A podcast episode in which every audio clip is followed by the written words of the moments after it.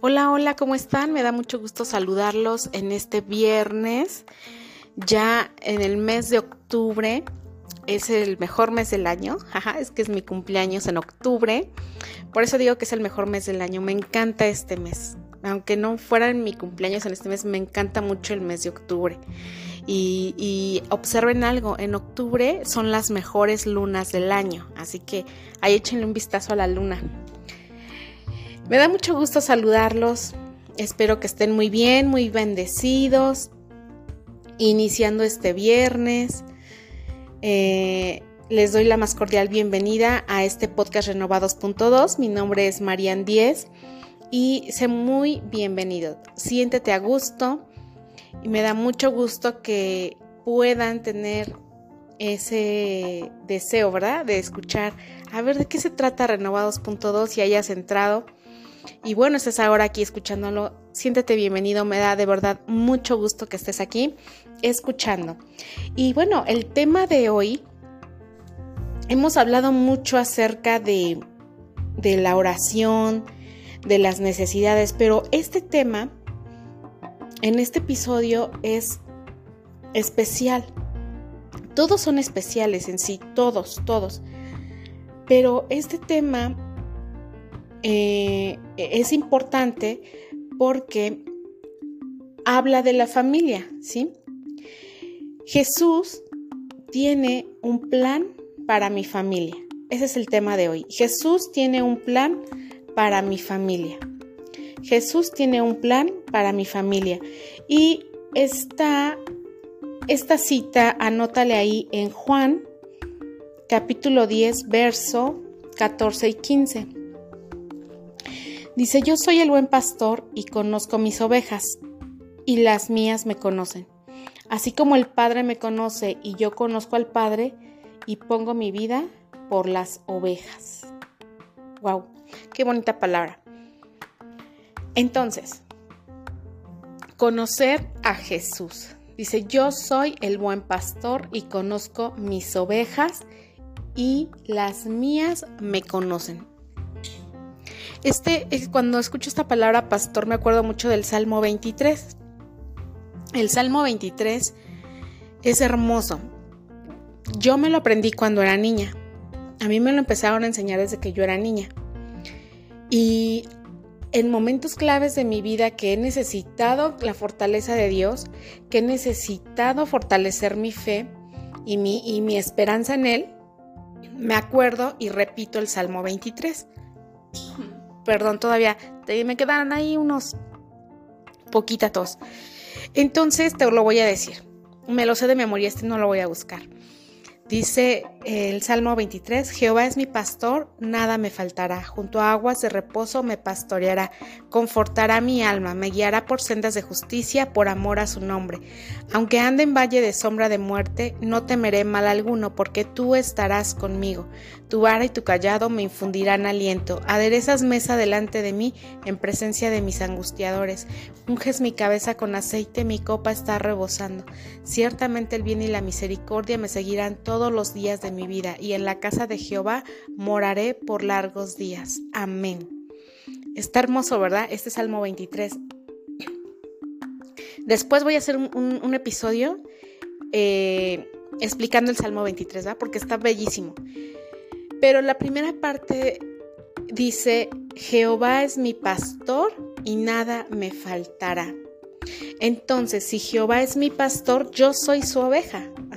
Yo lo conozco, Él es mi pastor, Él es mi Señor.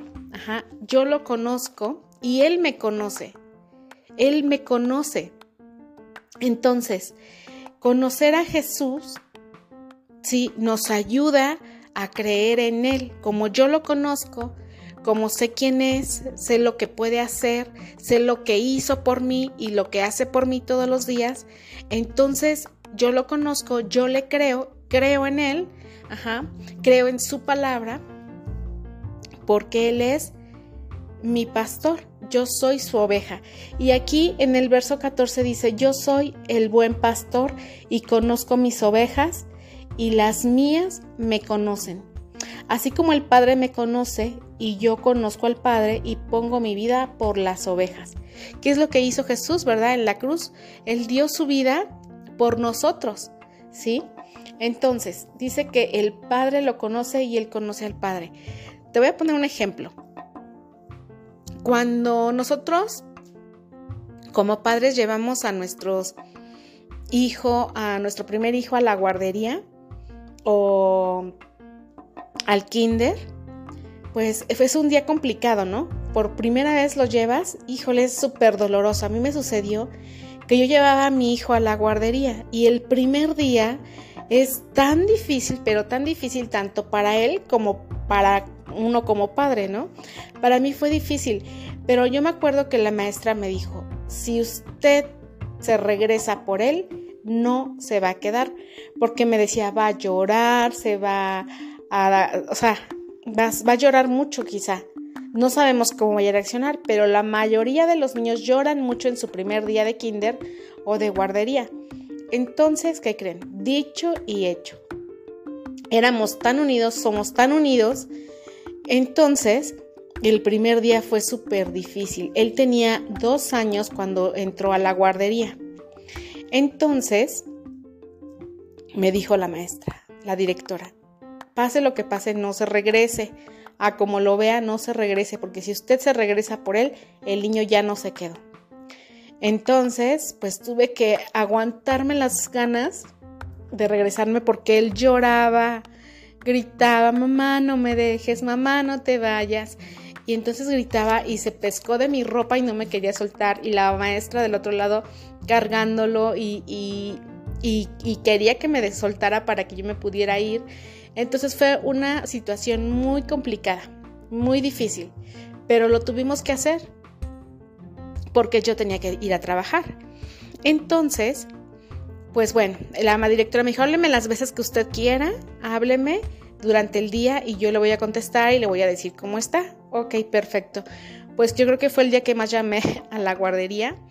Yo creo que llamé unas seis veces en, el resto del, día para saber cómo estaba.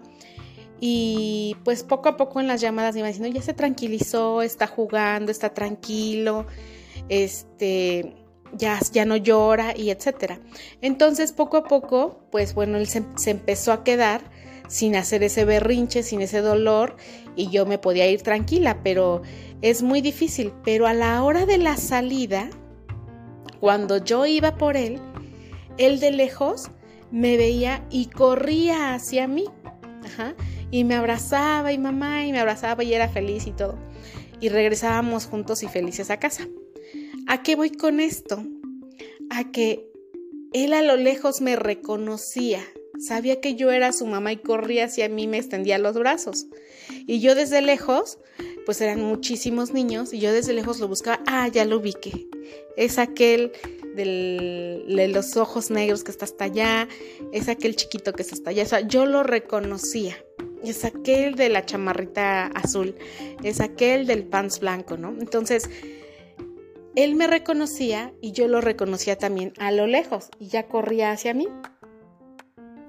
Y poco a poco pues fue mejorando el que él estuviera en guardería y les ayuda muchísimo a los niños la guardería, ¿eh? les ayuda enormemente, se hacen muy sociales, aprenden muchísimas cosas desde pequeñitos y eso le ayudó y desde los dos años hasta ahorita que sigue estudiando pues nunca ha dejado de ir a la escuela y es, sociable, tiene muy, muy bonito carácter. Entonces, este, aquí haciendo una pausa, les recomiendo llevarlos a la guardería porque aprenden muchísimas cosas, muchísimas cosas, les hace mucho bien a los niños, ¿ok? Entonces, así es nosotros con Dios. Él nos conoce, Él nos ubica, Él ubica y conoce a sus ovejas y nosotros reconocemos, conocemos y creemos en nuestro pastor, en nuestro Dios, porque somos suyos, somos sus ovejas, ajá, Él nos conoce. Entonces Jesús tiene un plan para nuestra vida, para nuestra familia, ¿sí? Les decía el Salmo 23, Jehová es mi pastor, nada me faltará. Cuando Jehová es tu pastor, puedes estar atravesando momentos complicados, difíciles, pero Él va a estar ahí y nada te va a faltar. Él te va a sustentar, Él te va a ayudar Él te va a dar la victoria. Aún en, esos momentos de dificultad, Él siempre va a estar ahí, porque eres su oveja, eres su hijo, Él es tu Señor, Él es tu Dios y es tu pastor, y nunca te va a abandonar, nunca te va a faltar nada. Amén. Entonces, para acercarnos debemos conocerlo. Y cuando tú lo conoces, te acercas libremente. Te acercas confiadamente. Cuando tú ves a un tipo en la calle, este raro, que no te inspira mucha confianza, ¿te vas a acercar a él? No te acercas a él porque no lo conoces. No tienes esa confianza y esa libertad de acercarte a esa persona porque quizá nunca lo has visto, no sabes ni quién es, no sabes cómo se llama, qué se dedica, de dónde salió este señor, ¿no? Nadie se acerca a una persona así. Pero cuando nosotros conocemos a las personas, tú te acercas eh, confiadamente a esa persona porque la conoces, sabes quién es, a qué se dedica, dónde vive, conoces su personalidad, eh, etcétera, ¿no? Entonces hay una gran diferencia. Entonces, para acercarnos a Dios, para ser sus ovejas, necesitamos conocerlo. A lo mejor primero te van a hablar de Jesús. Te van a invitar a conocer a Jesús y lo vas a conocer poco a poco, poco a poco. Lo vas a aceptar como tu Señor y Salvador, como tu pastor. Y ahora si te, te acercas a Él, confiadamente, libremente, con tranquilidad, porque sabes quién es Jesús, sabes quién es Él, sabes lo que ha hecho por ti, lo que hace por ti, sabes, lo conoces. Ajá. Entonces, yo te invito esta mañana a que tengas ese deseo en tu corazón, que Él sea tu pastor, que sea tu Dios, tu Señor, tu Salvador. Ajá. Y vas a ir conociéndolo para que tú te puedas acercar libremente y confiadamente a Él. Amén. Punto número dos. El ingrediente principal en la vida de un cristiano. ¿Cuál crees que sea el ingrediente principal para un cristiano? Así, lo principal, lo principal, ¿qué será? ¿Qué te imaginas? Vamos a Mateo capítulo 17, verso 15 al 20.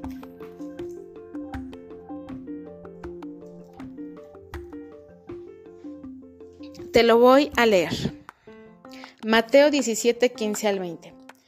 Dice, Señor, ten misericordia de mi hijo, que es lunático y padece muchísimo, porque muchas veces cae en el fuego y muchas en el agua. Y lo he traído a tus discípulos, pero no le han podido sanar. 17. Respondió Jesús y dijo, Oh generación incrédula y perversa, ¿hasta cuándo he de estar con vosotros? ¿Hasta cuándo os he de soportar? Traédmelo acá. Y reprendiendo Jesús al demonio, el cual salió del muchacho, y éste quedó sano desde aquella hora, Viniendo entonces los discípulos a Jesús aparte, dijeron, ¿por qué nosotros no pudimos echarlo fuera? Jesús le dijo, por vuestra poca fe, porque de cierto os digo que si tuvieres fe como un grano de mostaza, diréis a este monte, pásate de aquí allá y se pasará, y nada os será imposible. Wow, qué palabra, ¿verdad? Hemos leído muchas, muchas partes de la Biblia donde vemos el amor de Jesús, pero en esta parte no es que no veamos el amor de Jesús, vemos una parte de Jesús molesto, ¿verdad? Molesto por lo que estaba viendo que sus discípulos no pudieron hacer por falta de qué? De fe.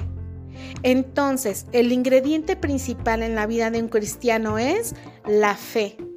La fe. Dice la Biblia, sin fe es imposible agradar a Dios. Y aquí vemos esta historia donde este muchacho estaba enfermo a causa de este demonio y lo llevaron a los discípulos, ellos no pudieron sacarlo, entonces lo llevan a Jesús y Jesús se molesta, ¿verdad? Y les habla duramente. A veces nosotros como padres, a veces tenemos que regañar a nuestros hijos duramente, duramente por alguna situación que ya muchas veces se les dijo y no lo entienden, ¿verdad? Y a veces como padre les hablamos fuertemente para ver si así entienden y, y no es que los ofendamos ni les faltemos al respeto, pero sobre todo cuando nuestros hijos ya son muy grandes o de edad, entonces les hablamos diferente, o sea, no me refiero a groseramente ni, ni nada de eso, sino somos un poco más serios en hablarles y, a veces nos hacen enojar, ¿no? Porque en cierta situación ya se tocó muchas veces y no vemos el cambio. Entonces Jesús estaba haciendo así con ellos, les habló muy duramente por esta situación. Pero eh, en esta historia vemos que ¿cuál, ¿qué estaba sucediendo? Que no había fe. Fe. Y aquí dice, si tuvierais fe como un grano de mostaza, sí, haríamos muchas cosas, dice, y nada será, nada o sería imposible. El grano de mostaza es una semillita pequeñita, pequeñita. Y aquí Jesús dice, si tuvieras fe como este granito de mostaza, pudieras hacer muchísimas cosas. Nada sería imposible, pero a veces nosotros dejamos que la duda entre a nuestra mente o el enemigo ataca nuestra mente sembrando esa duda, esa semilla de duda, y entonces eso impide que las cosas sucedan, ¿sí? Pero, ¿qué nos enseña el Señor aquí? ¿Qué nos enseña el buen pastor aquí? Que la fe es muy importante. Es el ingrediente principal en la vida de un cristiano te decía, dice la Biblia, sin fe es imposible agradar a Dios. Entonces, dice la Biblia que ellos no pudieron hacer eso porque no tenían fe. Y Jesús solo con hablarlo y decirlo lo hacía. Ajá.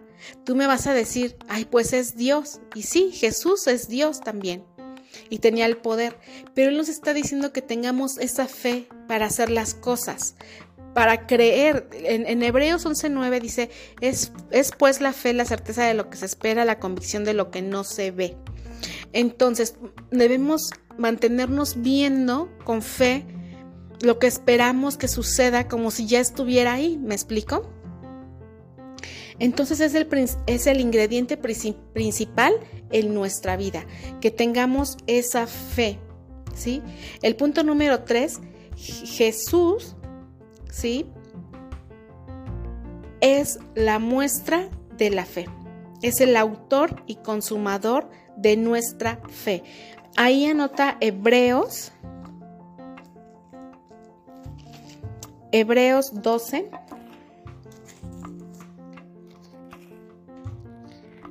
Mira, aquí voy estoy pasando por Hebreos 11.1 y te lo voy a leer. Es pues la fe la certeza de lo que se espera, la convicción de lo que no se ve. Porque por ella alcanzaron buen testimonio los antiguos. Por la fe entendemos haber sido constituido el universo por la palabra de Dios, de modo que lo que se ve fue hecho de lo que no se veía. ¿Sí? Por la fe, el 6 dice aquí, pero sin fe es imposible agradar a Dios, porque es necesario que el que se acerca a Dios crea que le hay y que es galardonador de los que le buscan. Wow, yo quiero yo quiero ese galardón para mí, ¿verdad? Porque trato de esforzarme en buscar a Dios, trato de esforzarme en, servir a Dios, ¿verdad? En ser útil. Ajá.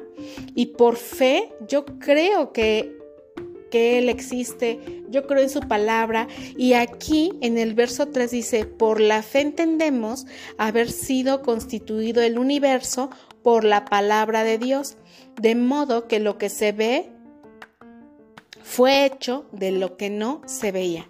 Ni tú ni yo estuvimos en el inicio de la creación del mundo, no estuvimos ahí, pero por fe creemos ¿sí? Sabemos que Dios lo hizo, que tan solo con su palabra, tan solo con decirlo, todo fue sucediendo, ¿verdad? Lo que pasó en esos seis días de la creación, cuando separó la luz de las tinieblas, cuando hizo los mares, la tierra seca, este, la hierba, los animales, etcétera, etcétera, etcétera, la luna, el sol, lo creemos por fe. Sabemos que fue así porque creemos en Él y por fe, ¿sí?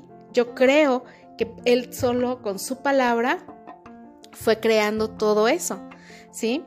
Pero aquí te decía en Hebreos 11:6, pero sin fe es imposible agradar a Dios, porque es necesario que el que se acerca a Dios crea que le hay y que es galardonador de los que le buscan. Entonces, si yo me acerco a Dios es porque creo que Él existe. Y cuando empiezo a conocer a Dios, sé cómo es. Y entonces me puedo acercar a Él confiadamente. Amén. Entonces, vamos a Hebreos 12, 1, 2.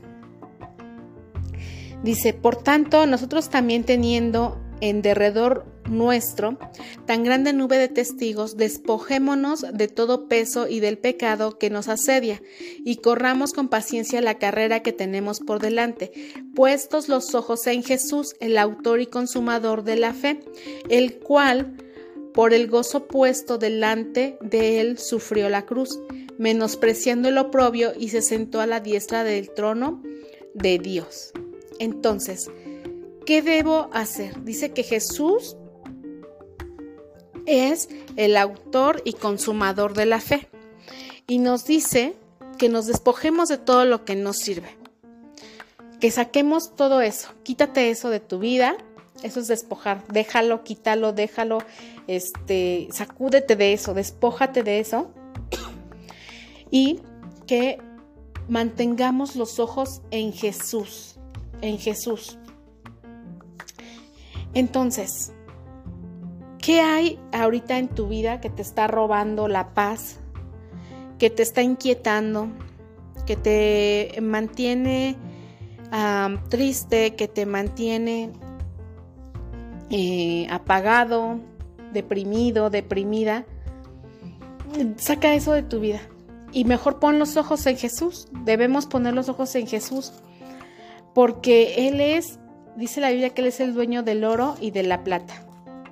Él es el que creó, Dios creó todo lo que vemos y lo creó de lo que, o sea, hizo todo de la nada. Ajá. Entonces, imagínate todo lo que puede hacer por nosotros.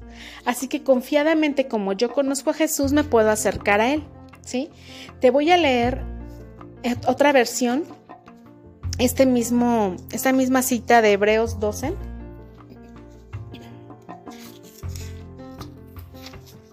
Aquí está, Hebreos 12,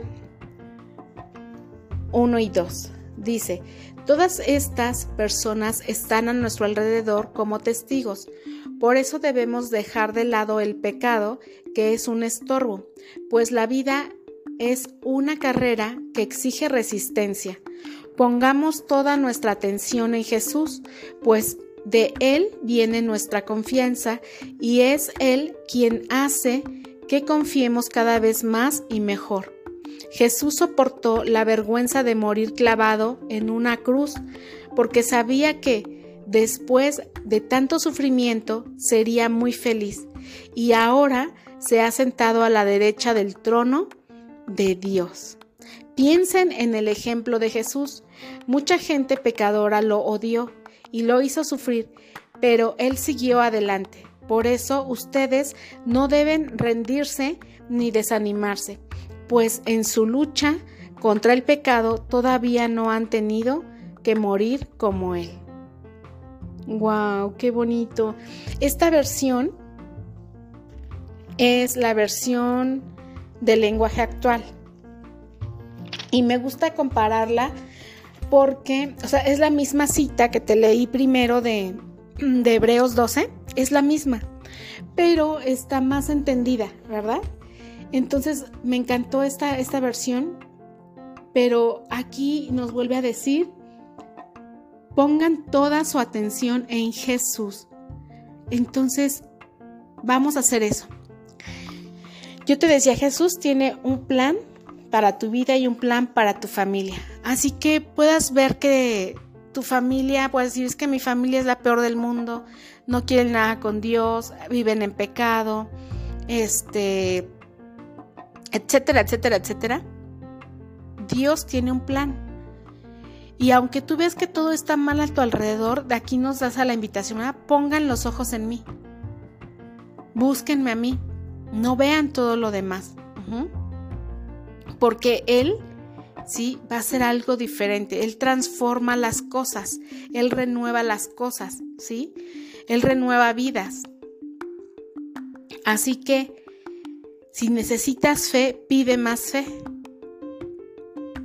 porque Dios puede lograr lo que tú crees que es imposible. Entonces, Señor, dile, aumenta mi fe, aumenta mi fe, porque sé quién eres y yo yo tengo fe en que tú vas a hacer algo diferente, en que tú vas a hacer eso imposible posible, porque para Él es el Todopoderoso, Él es soberano. Ajá. Entonces, si necesitas más fe, pídele más fe. Y en Hechos 11, Vamos a regresarnos ahí un poco. Hechos, capítulo 11.3. Dice...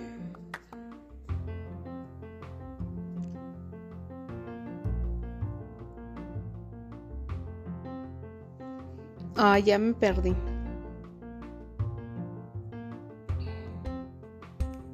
Perdón, perdón, me equivoqué. Es Hebreos 11.3, que es la que ya les había leído, discúlpenme.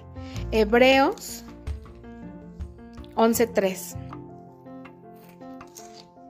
Sí dice, que es la que les había leído, por la fe entendemos haber constituido el universo por la palabra de Dios, de modo que lo que se ve fue hecho de lo que no se veía. Es decir, Dios creó todo de la nada, ¿sí?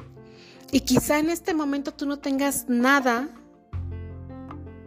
¿Qué crees? Que Dios es experto en crear cosas de la nada.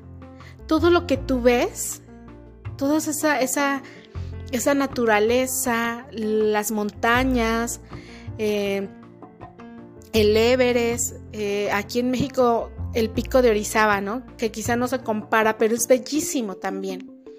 Y ves esos mares, esa naturaleza, esas aves preciosas, todo lo que Dios creó lo hizo de la nada. Entonces, si tú en este momento dices, no tengo nada, Señor, ¿qué crees? Él es experto en hacer cosas de la nada. Él es experto en hacerlo. ¿Y sabes qué? Solo con decirlo. Él solamente decía que se haga esto y se hacía. Así que hoy le puedes decir, Señor, no tengo nada. Haz todo de, mi nada. Y Dios lo va a hacer. Pero necesita ver esa fe en nuestros corazones. Necesita ver esa fe en nuestra vida. ¿Sí? Entonces, ese es el tema de hoy.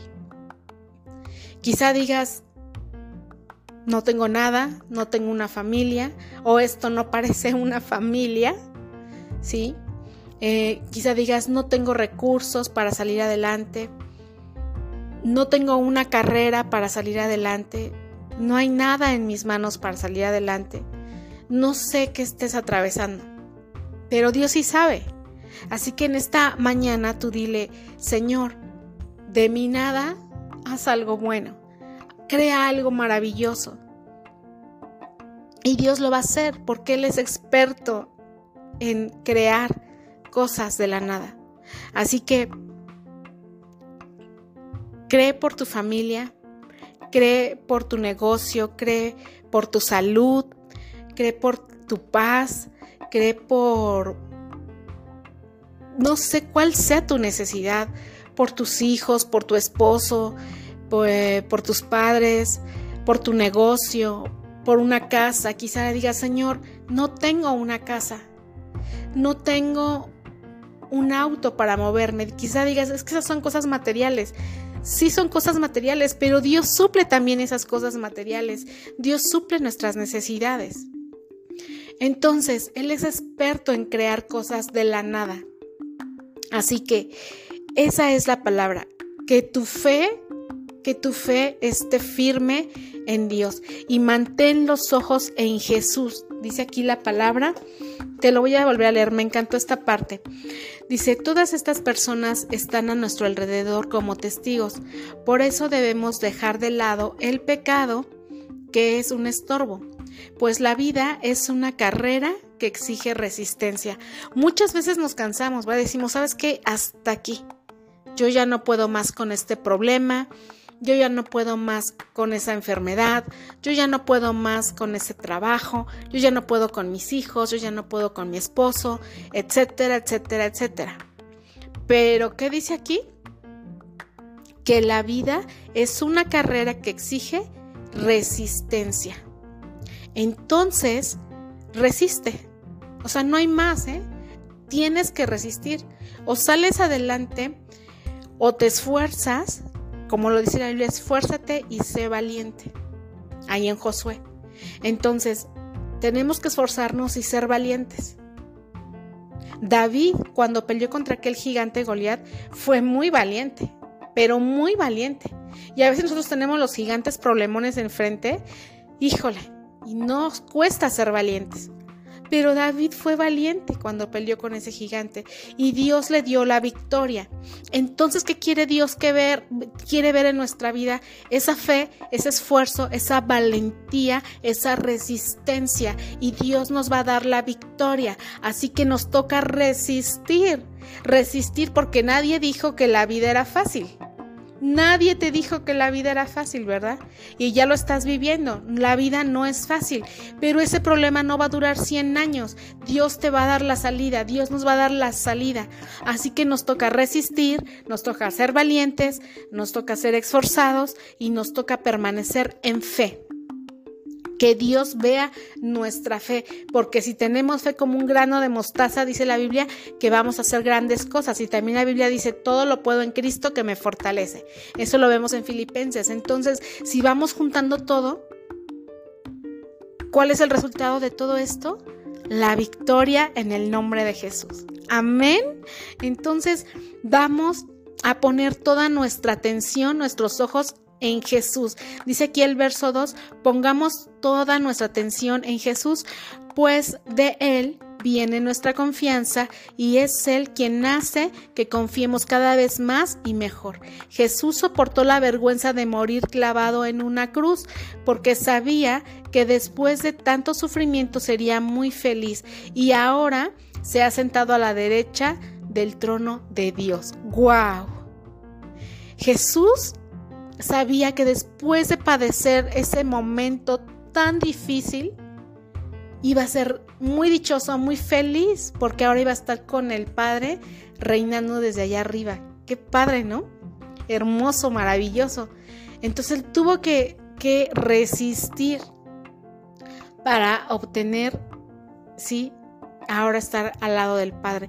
Entonces, ¿qué nos toca hacer? Resistir. Y sobre todo, afirmar nuestra fe. Sí, nuestra fe. Recuerda, si tuviéramos fe como un grano de mostaza, así de pequeño, ¿cuántas cosas no existirían? Amén. Entonces, este es el tema de hoy. Sí, la confianza en Dios, nuestra fe en Dios. Así que cree, cree por lo que estás necesitando, cree por ese milagro, porque muchas veces lo he dicho, quizá no vemos que Dios haga algo, pero pero Él está ahí ya trabajando y va a contestar en su tiempo. Amén. Vamos a orar, Señor. Te damos gracias por tu amor y tu misericordia. Te damos gracias, Señor, porque porque te conocemos.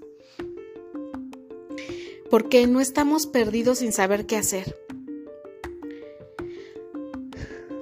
Te damos gracias, Señor, porque hoy sabemos que Tú tienes el control de todo, porque hoy sabemos que tú escuchas nuestras oraciones y que estás trabajando en contestarnos de la mejor manera, porque dice tu palabra que tu voluntad es buena, perfecta y agradable. Y nos vas a dar la respuesta a nuestras necesidades, a nuestras peticiones, Señor.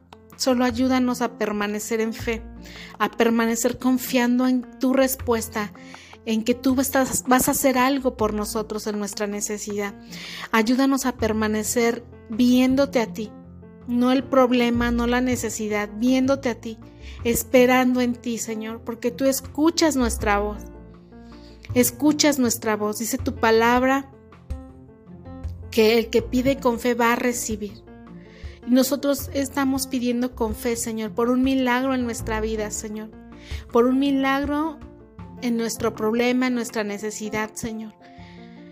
Ayúdanos, Señor, a poner los ojos en ti, apartarnos del pecado, apartarnos de lo que no te agrada, Señor, a vivir una vida en santidad. Ayúdanos, Señor, danos ese gozo y esa paz que sobrepasa todo entendimiento en medio de la prueba, en medio de la lucha, Señor.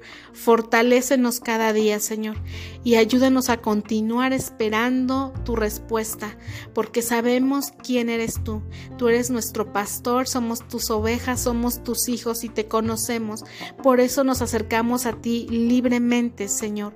Por eso nos acercamos a ti confiadamente, Señor, porque te conocemos, sabemos quién eres y sabemos que tú dijiste en tu palabra que estarás con nosotros todos los días hasta el fin del mundo.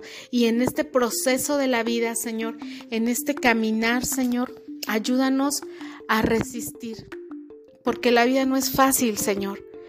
Pero si tú estás con nosotros, Padre, tenemos la victoria. Como dice tu palabra, todo lo puedo en Cristo que me fortalece. Hoy yo te ruego que tú nos des esa fortaleza, fuerzas nuevas, más fe, más esperanza, más confianza, porque estamos esperando en un Dios vivo, en un Dios amoroso, en el Dios todopoderoso y soberano. En el nombre de Jesús te lo pedimos. Amén, amén, amén, amén. Bien, pues me despido por este episodio. Me dio mucho gusto saludarlos y estudiar este tema. Está precioso, de verdad. Dios habla a nuestra vida. Definitivamente su palabra nos fortalece, su palabra nos renueva, nos, nos levanta. A veces yo me imagino la vida así de cuando estás llena de problemas, ¿no? Como una plantita que se está secando y, y como cuando no tiene agua, como que está desmayada, ¿verdad? Pero le pones agua y empieza a levantarse, empieza a levantarse y ya se ve hermosa y verde y animada y feliz, ¿verdad? La plantita. Y así me imagino yo a veces este, nuestras vidas, ¿no? Tristes, apagados, sin esa agua que necesita nuestra vida. Ah, pero le das esa agüita que es la palabra de Dios a tu vida y empiezas a ver todo lo que Dios te dice, todo lo que Dios te habla y, y, tú sabes por fe que esto es verdad y que Él te va a dar una respuesta y que Él te va a ayudar. ¡Wow! ¿Verdad? Te levantas, sonríes, la palabra te fortalece, te renueva, te llena de gozo y a seguir resistiendo y a seguir trabajando y a seguir creyendo y a seguir esperando en Dios porque vamos a ver la victoria. Amén. Entonces me despido, nos vemos en el siguiente episodio, les mando un fuerte abrazo, Dios los bendiga en gran manera y de una manera muy especial. Bye.